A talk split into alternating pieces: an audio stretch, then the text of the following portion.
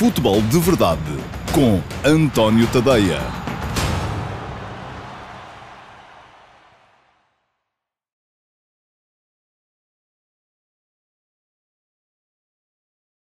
Olá, muito uh, bom dia a todos. Eu sou António Tadeia. Este é o Futebol de Verdade de segunda-feira, dia 28 de setembro de uh, 2020. Boa tarde para o Naquilo. Aliás, uh, é, é, curioso. Uh, no outro dia recebi uma mensagem de uma espectadora que costuma ver-me nos Açores, eu digo sempre que o futebol de verdade vai ser ao meio-dia e meia, nos Açores é às onze e meia. Portanto, uh, vou ter que começar a dizer, como se dizia antigamente, na, na RDP Antena 1, era muito vulgar fazer-se isso, uh, dizer que a hora do são é, é meio-dia e meia no continente, são onze e meia nos Açores, um, não sei que horas serão no Brasil, depende se calhar do sítio também em que estiverem a ver, ou na, na, na, África de língua portuguesa.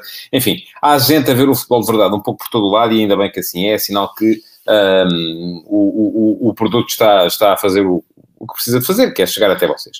Bom, estava a dizer, este é o Futebol de Verdade de uh, segunda-feira, dia 28 de setembro de 2020, um, e é um dia em que, se ainda fosse hábito as pessoas juntarem-se junto à máquina de café ou à hora do almoço para debater a jornada de fim de semana é daqueles dias em que a maior parte do país anda satisfeito, porque é um daqueles dias raros, porque é raro, as pessoas têm não têm noção disso, mas é raro, em que os três grandes um, ganharam uh, na jornada do fim de semana. Isto não é assim tão habitual quanto isso. E aquilo que acontece, já sei que depois há muita gente que vai dizer, os três grandes, então mas e o Braga e tal? O Braga também é candidato, certo? Eu um, gosto de fazer aqui uma separação entre os clubes grandes, e de facto os três maiores clubes uh, de, de, Portugal um, são uh, Benfica, uh, Futebol Clube Porto e Sporting, e depois aqueles que são eventualmente candidatos ao título. Não, eu aí já o disse também, acho que candidatos ao título verdadeiramente são Benfica e Porto, Sporting Clube Braga e Sporting aparecem como outsiders, aparecem como clubes que poderão eventualmente chegar lá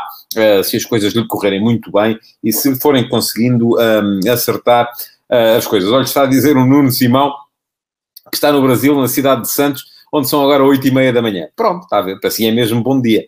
Uh, para alguns, aqueles que estão mais para, uh, por exemplo, quem estiver em Paris, quem estiver uh, na Europa Central, já, já é uma e meia, já, já é boa tarde, não é? Portanto, e há de haver gente também, algures por aí, onde já é de noite até, inclusive. Bom, um, estava a dizer então que foi um fim de semana que foi sorriu aos três uh, maiores clubes do futebol português, são aqueles que têm mais adeptos, o meu critério é esse, uh, e por isso mesmo uh, há de andar aí muita gente bem disposta, satisfeita, a não ser que hoje em dia também as pessoas já fiquem mais satisfeitas por ver o rival perder do que por ganhar os seus próprios jogos. E há muita gente que pensa assim, infelizmente também o futebol é muito isso ultimamente. Mas tenho que avançar para os jogos, estava também só aqui a dar um bocadinho de tempo para, para vocês irem entrando. E uh, hoje no Futebol de Verdade, já o prometi no copy, vou falar dos jogos uh, dos uh, candidatos e dos outsiders. Pronto, vamos chamar-lhes para simplificar os quatro candidatos ao título do futebol em Portugal, um, porque me parece que são essas quatro equipas que podem eventualmente aspirar a chegar lá. três ganharam, o Sporting Clube Braga voltou a perder, voltou a atrasar-se, já tinha perdido o jogo da primeira jornada, embora nesse, aí está, bateu-se de igual para igual com o Porto. Um, acabou por perder o jogo por 3 a 1, desta vez fez um bom jogo, apesar de tudo, contra o Santa Clara. Uh, e o Carlos Carvalhal disse no final uma coisa que, enfim, eu até brinquei com o tema, uh, não creio que seja bem assim. Ele disse que ia jogar daquela maneira em cada 100 jogos ganhava 99, portanto eu até brinquei disse que o Braga estava a preparar-se então para celebrar 99 vitórias consecutivas e se isso acontecer vai ser campeão. Mas percebo a ideia atrás do discurso do, uh, do Carvalhal. Pergunta-me o Paulo Ferraz se Carvalhal pode ser a primeira chicotada. Estou curioso, acho que não. Acho que não, não creio. Enfim, é muito cedo na época e uh, Carvalhal tem, no momento, atrás de. Uma coisa é aquilo que lhe aconteceu quando ele passou por Braga como treinador principal na primeira vez, em que caiu relativamente cedo, uh, com a equipa na metade superior da tabela. E na altura o Braga não tinha ainda o, o, o, estatuto que tem neste momento, mas Carvalhal também não tinha o estatuto que tem neste momento. E neste momento Carvalhal já tem atrás de um lastro de uma série de bons trabalhos feitos, não só aqui como no estrangeiro, e portanto não me parece que uh, com mais um mau resultado esteja à mercê de, de, de, de eventualmente de alguma chicotada. Agora que as coisas começam a ficar tremidas por ali, é verdade, começam, não é? Porque são um, dois jogos e duas. Eu estava a dizer que se o Braga de facto ganhasse os próximos 99 jogos, Uh, não creio que isso vá acontecer, portanto, mas percebo a ideia por trás do discurso de Carlos Carvalhal. O Braga jogou bem, Um, diz o Nuno Cunha que os três centrais são fraquinhos para sair a jogar. Esse é um problema de muita gente. Uh, aquela ideia de ter os três de trás a sair a jogar e depois falta um jogador que, de facto, com qualidade ofensiva para poder dar início ao processo de construção. Uh, o Sporting de Ruben Amorim também tem, do meu ponto de vista, o mesmo, um bocadinho o mesmo problema e até noto mais isso no Sporting do que no Braga. Uh, mas uh, uh, ia dizer que, de qualquer modo, o Braga está neste momento está-lhe a faltar aquela hum, finalização. Não é finalização em termos de rematar a baliza, é finalização de processo mesmo. É um, ser capaz de não, não, não falar tanto para fora e centrar-se mais para dentro. E muitas vezes já disse isto aqui, aliás, os treinadores da primeira divisão neste momento estão bem com uh, todos aqueles com que conheço, alguns não os conheço pessoalmente, mas todos aqueles com que conheço estão bem. Carlos Carvalhal já foi meu colega de painel na, na, na, RTP, tenho uma boa relação com ele e já lhe disse isto a ele também. Acho que muitas vezes as equipas dele pecam por haver demasiada comunicação para fora. E atenção, está a falar aqui um homem que até acha que a maior parte dos treinadores comunicam pouco e deviam comunicar mais. Uh, portanto, há aqui um equilíbrio que é preciso estabelecer e muitas vezes aquilo que o Braga faz é uh, transmitir cá para fora eh, uma, ou o Braga de Carvalhal está a fazer, é transmitir cá para fora uma ideia de um, estética que se calhar não é aquilo que mais se adequa, pelo menos a um momento em que a equipa vai com dois jogos, zero pontos e começa a ser problemático. Mas aí está. Gostei do jogo do Braga, em condições normais podia e devia ter marcado. Um, tem um gol anulado, bem anulado, mas, eh, enfim, por uma infelicidade. Tem duas bolas nos postes. Teve volume ofensivo suficiente para uh, dar a volta àquele gol madrugador do uh, Santa Clara, que tem a ver com um déficit de organização defensiva no momento de uma bola parada. Um, há ali alguém que se atrasa a subir a linha do, do, do fora de jogo e um, acabou por prevalecer o tal 1 a 0 com um gol logo aos 5 minutos. O Braga, em 85 minutos, não foi capaz de sequer marcar um golito para, para empatar. Vai ter que mudar, vai ter que ser um bocadinho mais concreto, menos uh, uh, fogo de artifício e mais uh, picareta. Se calhar é um bocadinho isso que, de que precisa este Sporting Clube Braga neste, neste momento, sobretudo por causa da situação em que já começa a, a ficar na classificação. Não é? O Braga já está a seis pontos de Futebol Clube Porto, Benfica e Santa Clara. Não é não é muito, mas se o Carvalhal disse no fim da época são 20 ou eram 20, já estão 6 em duas jornadas, estamos a ver que a coisa um, se, se complica, não é? Bom, uh, o Braga jogou na sexta, no sábado tivemos dois jogos, um sábado em cheio, tivemos mais, mas entre candidatos tivemos dois jogos, um sábado em cheio para os... Um, para os, uh, para os jogos mais importantes, estava aqui a ler esta pergunta do Uh, José Fidalgo, uh, o Braga teve pouca sorte, mas como não, Abel Ruiz em campo estando a perder, entrou Castro, Chatino, enfim. O Abel Ruiz também não é propriamente um goleador de, de créditos firmados, é mais um jogador de criação. É, não, não tenho, não, não vou por aí, não acho que a questão tenha tido a ver com as substituições. Houve gente a mostrar-se a bom nível, uh, mais uma vez o Manos Horta, mais uma vez, desta vez o Yuri Medeiros também, e acho que o... Um, os, o, o Braga podia de facto ter, ter feito um bocadinho mais em termos de resultado. Jogou o Benfica no sábado e jogou bem. Um, Benfica ganhou por 2 a 0 ao, ao, a um Moreirense uh, que, uh, do meu ponto de vista, um, teve sempre enormes problemas com a largura. E uh, aquilo que eu vi no jogo foi um Moreirense cujo treinador estará naturalmente advertido para o facto dos médios ala do Benfica procurarem muito espaços interiores, e é isso que acontece. Um, acontecia com Rafa, desta vez com Rafa não aconteceu tanto, mas uh, acontecia sobretudo quando Pizzi jogava por ali uh, e o próprio Pedrinho também vem muito à procura do espaço interior. Acontece muito com Everton, que vem da esquerda, muito à procura do espaço interior. E, portanto, porquê? Porque já se sabe, é um histórico das equipas de Jorge Jesus, o corredor central é o corredor uh, fundamental em termos ofensivos. O que é que o Moreirense preparou? Para responder a isto. Teve sempre os dois defesas laterais a defender muito por dentro. Tanto que muitas vezes o Moreirense chegava a ter uma linha de seis homens atrás, que eram os dois centrais, os dois laterais e os dois alas, o Pedro Nuno, que estava a jogar à esquerda, e o Lucas, que estava a jogar à direita. Eles muitas vezes baixavam para fazer a, função de laterais. E baixavam porquê? Porque eram a isso obrigados pelas subidas tanto do André Almeida como do Grimaldo, eh, porque, eh, e aquilo que acontecia muitas vezes era que o Grimaldo soltava-se sempre mesmo assim, porque nem o Pedro Nuno nem o Lucas tinham condições para parar, não, não tinham capacidade defensiva para parar os laterais do Benfica. Portanto, o que aconteceu muitas vezes foram situações ou de um para um, ou até inclusive de dois para um do Benfica nos corredores laterais, perante um Moreirense que uh, tinha os, os defesas laterais sempre muito dentro. E como tinha os defesas laterais muito dentro, fechou o espaço interior, mas não conseguia um, uh, fechar os corredores laterais. Já lá vou a esta pergunta do que é que achei do Pisi. Um, é pertinente esta pergunta do Correr é Fixe, uh, que vem via YouTube, um, mas já lá vou, já vou dar a resposta. Deixe-me só acabar este raciocínio. o que é que acontece? Isto explica duas coisas. Explica, primeiro, a capacidade que o Benfica teve para criar desequilíbrios foi um Benfica ofensivamente muito forte, porque constantemente libertava alguém, tanto à direita, o André Almeida deve ter ganho a unha de fundo mais vezes do que uh, nos últimos 10 jogos. Um, libertou-se muitas vezes, Grimaldo libertou-se muitas vezes na ala esquerda também. Desequilíbrios criados. Outra questão que isto justifica, o facto do Benfica depois ter, teve 20 e tal remates, nem sei o número ao certo, mas só fez dois golos e isto serviu para muita gente vir dizer ah, tal, o Benfica, um festival de desperdício. Não, errado, não é a minha opinião que é que aconteceu?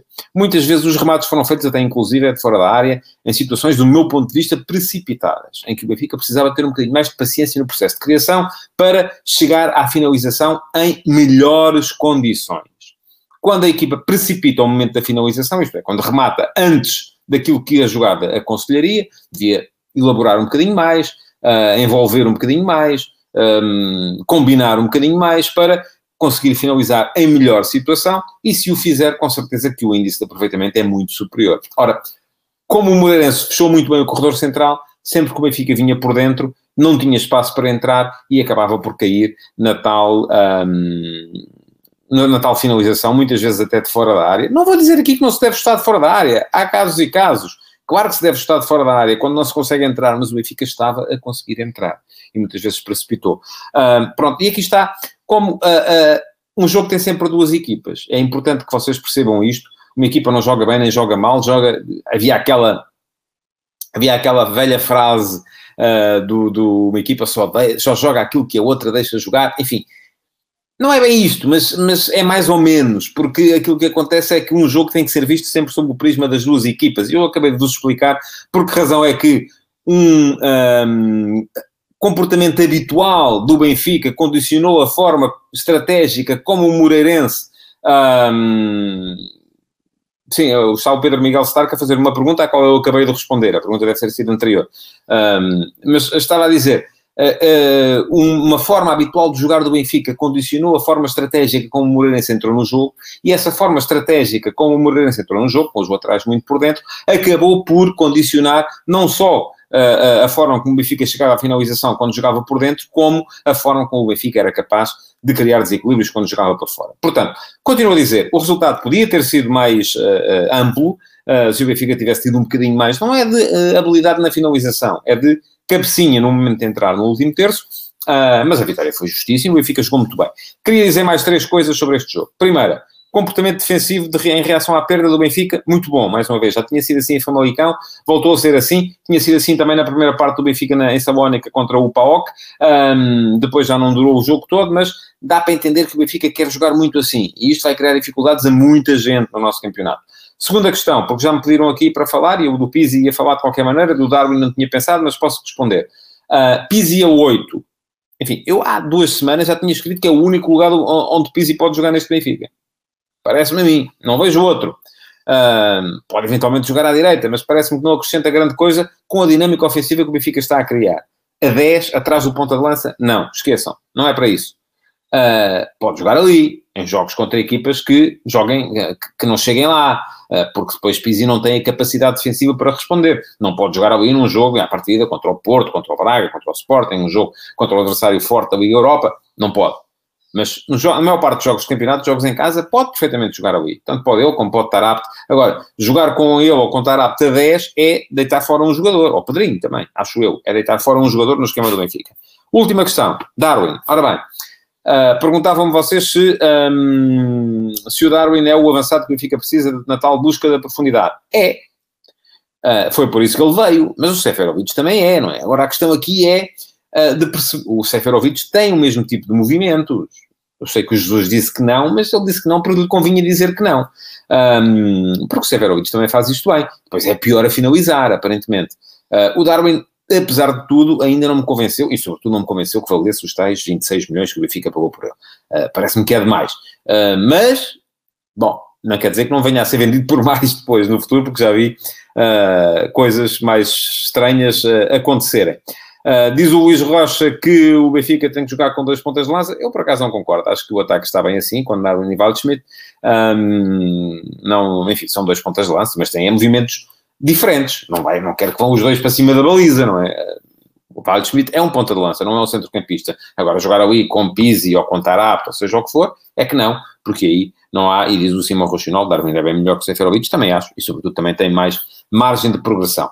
Bom, um, arrumado o jogo do Benfica, uh, seguimos para o jogo do Futebol do Porto, e já viram, é curioso que nestes jogos nem foi preciso falar ainda de arbitragem, não é? É bom que assim seja. Vou falar um bocadinho de arbitragem a propósito do jogo do Sporting, porque há uh, uma decisão uh, que eu acho que vale a pena debater, mas nestes três jogos nem se deu por eles, acho eu. Foi isso que eu achei, pelo menos. Se não concordarem, estão à vontade, desde que não insultem, uh, podem dar o, o, a vossa opinião, que com certeza ela será uh, colocada em direto na transmissão. Começa o jogo do Porto. Uh, há um Boa Vista que entra no jogo um, de uma forma, pergunta-me o Fernando André se o resultado é enganador. Já lá vou.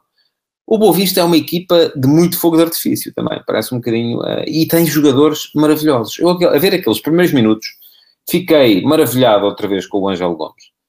Vê-se no toque de bola do miúdo, vê-se na capacidade que ele tem para pensar o jogo. Ele pensa sempre uns segundos antes, ou umas frações de segundo antes do adversário. muito bom em termos de inspiração ofensiva. Gostei até gostei do Ravi Garcia, que me pareceu mais móvel do que no primeiro jogo contra o, contra o Nacional. Gostei do Paulinho do ponto de vista ofensivo, a partir da esquerda. O Gustavo Sauer menos em jogo do que eu estaria à espera. Enfim, acho que o Boa Vista continua a precisar de um ponta de lança. Parece-me que nem uh, o, o Yusufa, que jogou na primeira jornada, nem o... Uh, o jogador hondurenho Banguchi, acho que é assim que se chama, um, que jogou agora na segunda, não me parece que, uh, que sejam jogadores ao nível do resto, mas não é só disso que o Boa Vista precisa, atenção, já lá vou à outra parte.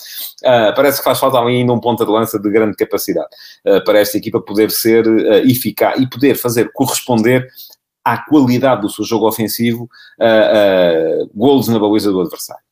Agora, um, o Porto.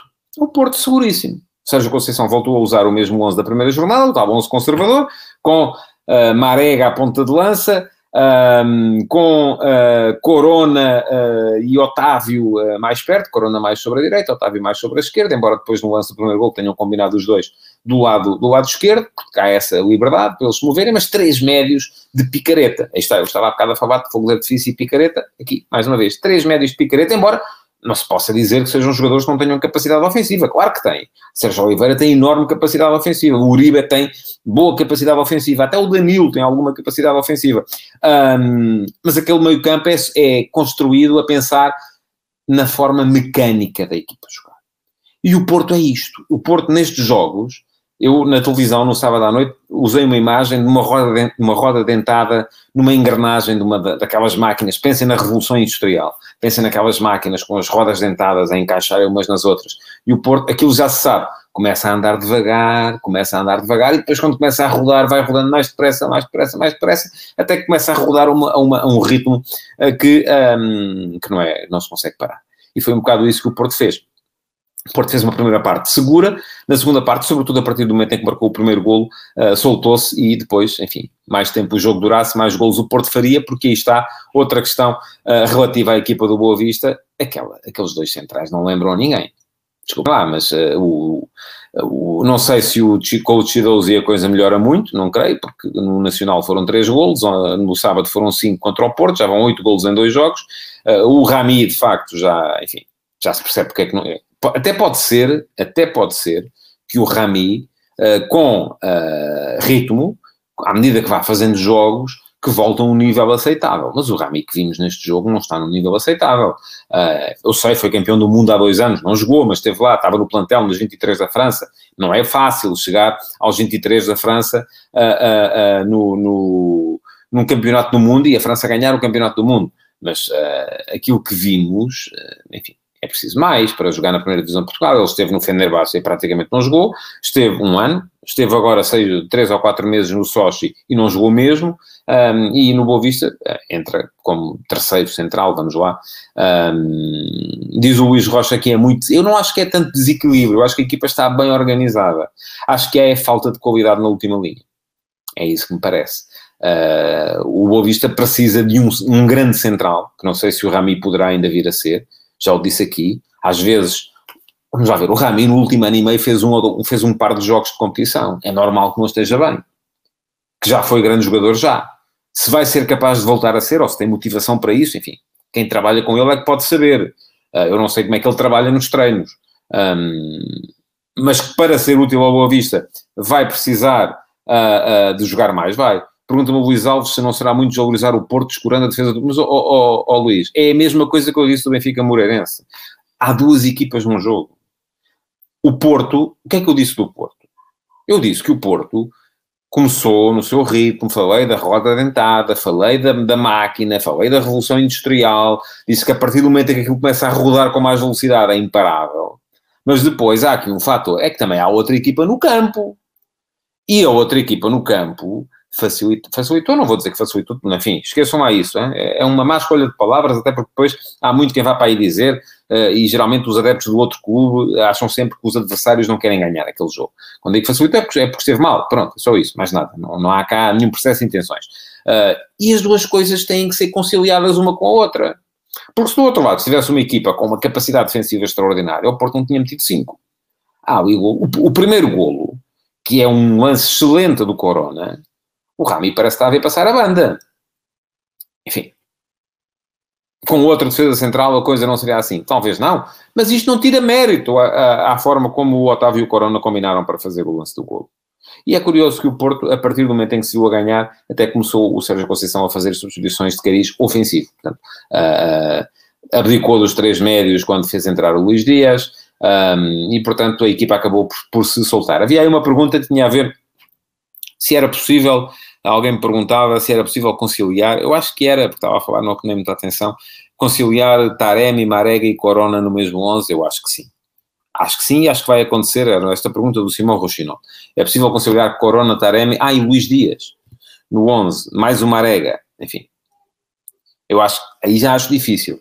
Um, pode acontecer, sobretudo em momentos de desespero, em que o Porto precisa de ir à procura do resultado, uh, mas à partida de início eu vejo o Porto a jogar com Taremi como ponta de lança, ou Marega, porque eles podem fazer as duas posições, e o, aquele que não estiver com ponta de lança a jogar como segundo avançado uh, barra extremo, e o Corona, uh, ou o Luís Dias, uh, enfim.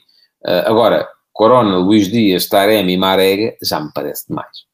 Por isso é que eu disse aqui várias vezes que o Corona, provavelmente, aquilo que lhe poderia acontecer era voltar a ser lateral direito e não, não, não fazia mal nenhum à equipa, nem a ele, porque eu acho que ele pode ser um lateral direito de nível estratosférico, de nível mundial. Uh, já o é como extremo, pode ser ainda melhor como lateral. É a minha opinião, mas, enfim. Uh, bom, uh, seguimos para o jogo do Sporting ontem em Passos de Ferreira. E foi um Sporting melhor do que eu estava à espera, sou uh, honesto. depois de ter visto aquilo que vi no jogo com o Aberdeen, um, estava à espera de muito menos Sporting, sobretudo a nível de dinâmica ofensiva. O Sporting conseguiu criar uma dinâmica ofensiva interessante, um, com o uh, Vieto uh, e o uh, Giovanni e o Tiago Tomás, que precisa de melhorar muito a finalização. Muito. Uh, enfim, Tiago Tomás para jogar ali não pode, e ele, atenção, fez aquele golo ao Aberdeen, perdeu uma ocasião de cabeça claríssima uh, também nesse, nesse jogo com o Aberdeen, podia ter resolvido o jogo, uh, e na partida de ontem, contra o Passos de Ferreira, perdeu também pelo menos um golo cantado, e há um outro em que ele define mal, uh, tenta o remate quando tinha o Nuno Santos baliza aberta ao lado. Portanto, precisa de melhorar a sua, o seu processo de decisão, barra definição, barra finalização.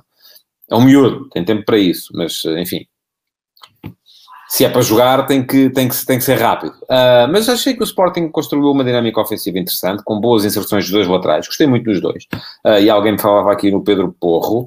Um, eu tenho sido muito pessimista relativamente aos laterais direitos que o Sporting tem ido buscar depois da saída do, do, do Piccini. Todos eles me parecem fracos. Este Pedro Porro está a surpreender-me pela positiva. Não estava à espera de tanto. Um, Parece-me que pode vir a ser um jogador muito interessante já nesta época. Nuno Mendes já o disse, porque pelo que vi do ano passado, também me parece que sim.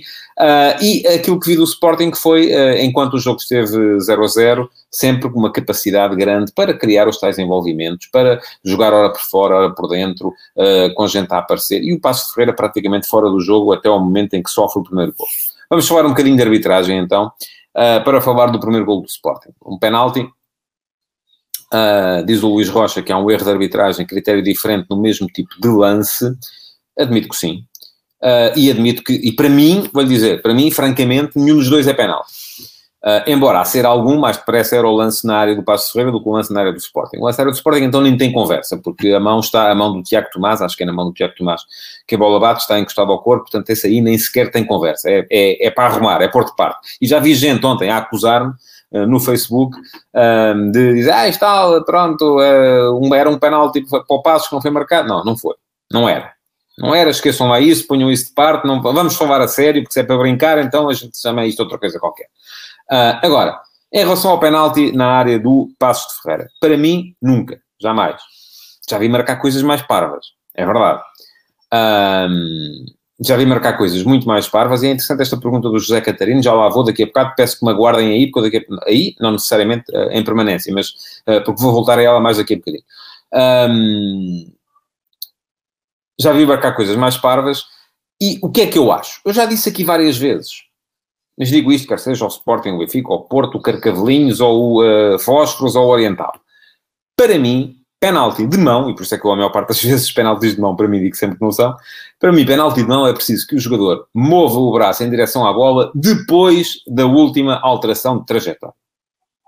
Isto é, não me interessa. É, é, óbvio que o jogador está a saltar, está a meter o pé à frente, o braço tem que abrir, não pode ficar encostado ao corpo, estão à espera de quê? Mas ah, alguma vez estudaram motricidade? Quem, quem escreveu estas leis? Está tudo doido. Enfim. Agora, se há um remate, o braço está ali, fora do corpo, e a bola lhe vai bater, e se o remate não é feito em cima, penalti. Naquele caso, o remate não só tabula num jogador à frente, como depois tabulou na própria anca do jogador que mete, que, que, em cuja mão a bola acaba por bater. Portanto, para mim, não era penalti. Agora, viram o penalti do Tottenham no fim de semana?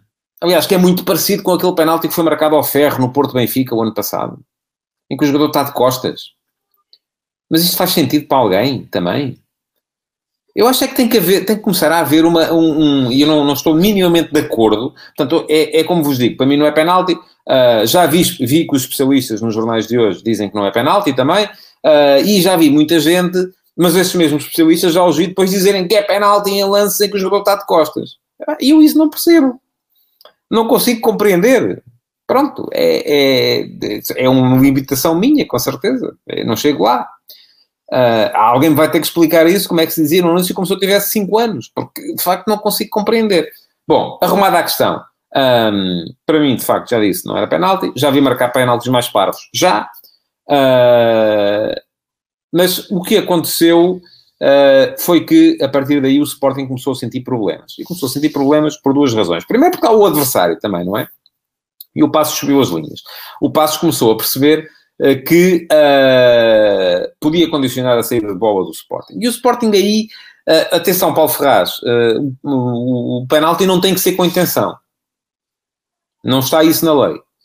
O penalti não tem que ser com intenção. O penalti tem que ser, uh, enfim, se o jogador move, até pode ser sem intenção, mas se ele abre, se ele abre o braço uh, num movimento que não é o normal do corpo, e se uh, de repente a bola, sem mudar de trajetória, vai bater no braço, é penalti. Agora, deve-se julgar o movimento, no meu ponto de vista, que não é o que está na lei, atenção, deve-se julgar o movimento do braço uh, só depois da última mudança de trajetória. E vou arrumar a arbitragem, não falo mais disso, quero falar de bola. Bom, um, aquilo que vos dizia uh, é que o Passos começou por ser que ia condicionar a saída de bola do Sporting e até ao intervalo o Sporting teve muitos problemas. Porquê? Porque o Sporting está viciado naquela ideia do sair a jogar atrás. E o sair a jogar atrás até é uma ideia que eu gosto, simpatizo com ela, mas é preciso ter quem saiba, não é? E o que é que acontecia no jogo do Sporting, muitas vezes? Às vezes a bola chegava a estar dentro do bloco do Passo de Ferreira e os médios, o Mateus Nunes e o Wendel, metiam a bola para trás, outra vez, para saírem a construir, para, para que os três de trás pudessem sair a construir. Um, e o Passo pressionava. E o que é que acontecia? O Sporting acabava por, perder a bola, por das duas uma. Ou perdia a bola ali em situação comprometedora, isso aconteceu várias vezes, o Sporting chegou a perder bolas dentro da sua grande área, ou então acabava por recorrer àquilo que se calhar devia ter feito no início, que era dar um chute para a frente. Uh, enfim, não necessariamente um chutão para o ar, mas um chute dirigido para alguém uh, que pudesse captar a bola e pudesse, pelo menos, colocar a bola dividida um bocado mais à frente e em situação que não é tão perigosa. Eu percebo que é uma questão de princípio do jogo, mas uh, também há alturas em que o princípio do jogo tem que ser aplicado às condições reais. E se o Sporting estava a não ter condições para sair de trás a jogar, porque o Passos metia sempre três homens a condicionar os três do Sporting, e acaba por ser fácil fazê-lo, uh, e não há ali quem seja capaz de desequilibrar. Se um dos médios não tem a noção de que precisa de criar alguma linha de passe, enfim, fica difícil, uh, e o Sporting parece-me que sofreu ali até ao intervalo, até corrigir e foi um Sporting mais prático que apareceu na segunda parte. Já sofreu menos, já foi capaz de tomar conta do jogo e marcou com justiça um segundo golo, eh, porque eh, o Sporting acabou por ser um vencedor justo da partida contra o Passo de Ferreira. Eh, já tinha dito aqui, gostei muito do, do, do Porro, gostei muito do Mateus, do Mateus Nunes. Acho que para o Sporting funcionar com estes dois médios, Uh, enfim, o Sporting precisa de Palhinha, continuo a achar, precisa do Palhinha para jogar ali, é, provavelmente em vez do Mateus Nunes, um, e mesmo com o Palhinha, que tem mais capacidade defensiva, posicional, experiência e tudo, um, precisa que os dois homens da frente, não estou a falar de ponta de lança, estou a falar dos outros dois, condicionem um bocadinho melhor ou equilibrem um bocadinho melhor. Não sei se por fora, se por dentro, não sei o que é que está pensado uh, em termos de posicionamentos pelo Rubem Amorim, mas precisam de trabalhar um bocadinho mais do ponto de vista defensivo, porque o Sporting tem sempre o meio campo a ser uh, ultrapassado de uma forma uh, linear. A pergunta que aí estava, eu acho que depois do jogo de ontem, e eu não sei, por acaso não, acabei por não ir ver se o Sporting já, já saldou as contas Uh, com o Slovan Bratislava pelo, pelo Sporar, mas se ainda não pagaram, se calhar é melhor devolverem-no, porque uh, depois do jogo ontem deu para perceber que o Sporar ali não calça, porque um, acabou o Bragança a jogar como, como 9, vamos lá, como avançado centro, que no Sporting de Ruben Amorim, por isso é que eu acho espantoso que há muita gente a dizer o Sporting precisa de um ponta de lança que seja um goleador, um jogador da área. Não, porque o Sporting não usa esse jogador. Porquê é que vão comprar? Vocês não bebem café, vão comprar uma máquina de café lá para casa? Não, não é? Só para os dias em que lá têm visitas? Não vale a pena, não é? Então o Sporting vai comprar um ponta de lança, um jogador de área, para quê? Se não usa. Os que lá têm até podem não ser uh, o, o, o, fim do mundo, não é? Não, não são extraordinários, por área Luís Felipe. Um, mas ontem uh, lesiona-se o Giovane e entra o Nuno Santos. Lesiona-se o... Uh, ou lesiona-se não, sai o Vieto e entra o Daniel Bragança portanto o Sporar não entra eh, ali sequer nas contas, não é sequer o segundo, não é sequer o quinto da linha avançada. E uh, diz o Bruno Nunes, uh, Tarek, que o Sporar é jogador para estar no 11 do Sporting, finaliza muito bem. Certo, mas não é isso que o treinador quer. O treinador quer um avançado que baixe, que jogue com os médios, que apareça na zona de criação e Sporar isso de facto não faz assim tão bem. Uh, por isso é que ele usou ali primeiro o Giovanni. Aliás, a comparação que foi feita no início entre o uh, uh, Tiago Tomás e o Esporar não é justa, porque são posições diferentes. O Esporar só pode ser opção, parece-me a mim, para jogar como novo, como avançado de centro. E tem que ser o tal avançado de centro que recua, que baixa, que joga com os médios. E o Tiago Tomás estava a jogar como avançado pela direita. É verdade que é um jogo interior, sim. No Sporting estava a jogar com o Tiago Tomás pela direita, uh, com um, Hugo Santos. Pergunta-me Hugo Santos, com dois alas totalmente abertos, não faria sentido ter um avançado cabeceador. Está a falar de quem? Do Nuno Mendes e do Porro? Talvez. Os outros dois avançados não são alas, jogam por dentro. E são eles que aparecem mais vezes até em situação de finalização do que o 9. Um, e é assim que o Sporting joga. Se é para jogar de outra maneira, enfim, tinham que dizer ao Amorim que era para jogar de outra maneira, porque não, não, não, é, não é assim que o Sporting está a jogar. Eu estava a dizer, o Sporting estava a jogar com o Tiago Tomás na meia-direita, com o uh, na meia esquerda, com o Giovanna na ponta de lança. O Giovanna muitas vezes baixa para falar com os médios. Os dois uh, alas, alas, entre aspas, porque são avançados interiores, acabam por aparecer em zonas de finalização. Aí são eles que aparecem mais. Uh, o Tabata encaixa, pergunta-me o Bruno Cunha, encaixará numa dessas posições de, de avançado interior, vamos lá. agora, acho que o Sporting tem a gente a mais para estas posições. Tem Tiago Tomás, tem Gonçalo Plata, tem Pedro Gonçalves, tem o Nuno Santos, tem o Vieto, tem eventualmente o Giovanni, se não for para o meio, vai ter o Tabata, portanto, para dois lugares. A gente a mais, continua a achar. Mas, enfim, andava toda a gente a dizer, inclusive o treinador pelos vistos, que precisavam de mais um avançado e veio o avançado. Uh, veio por um valor, enfim, não vou ter tempo para falar disso hoje. Quem quiser uh, saber o que eu penso sobre os negócios de mercado, tem o último passo de hoje às, eh, foi publicada às 8 da manhã no meu site, antoniotadeia.com, falei sobre Rubem Dias, sobre Otamendi, sobre Tabata uh, e sobre os negócios que estão constantemente a deixar os clubes portugueses nas mãos dos empresários. Por mais vendas que façam, por mais milhões que façam no mercado, acabam por continuar dependentes da vontade dos empresários e isto é porque depois têm pouco juízo na forma de investir o dinheiro. É isso que eu acho. Está lá escrito, quem quiser vai lá ver. Não vou ter tempo a falar aqui hoje porque já passei 5 minutos o tempo do futebol de verdade de hoje. Bom, um, queria agradecer-vos por terem estado aí desse lado, pedir-vos para partilharem este futebol de verdade, para colocarem o vosso like e já sabem, apesar de já não poderem ser respondidas em direto, as vossas perguntas podem ainda ficar guardadas para o Q&A do próximo sábado, uh, portanto podem continuar a deixar perguntas nas caixas de comentários uh, que elas não vão ficar esquecidas. Muito obrigado por terem estado aí e até amanhã. Futebol de verdade, em direto de segunda a sexta-feira, às 12h30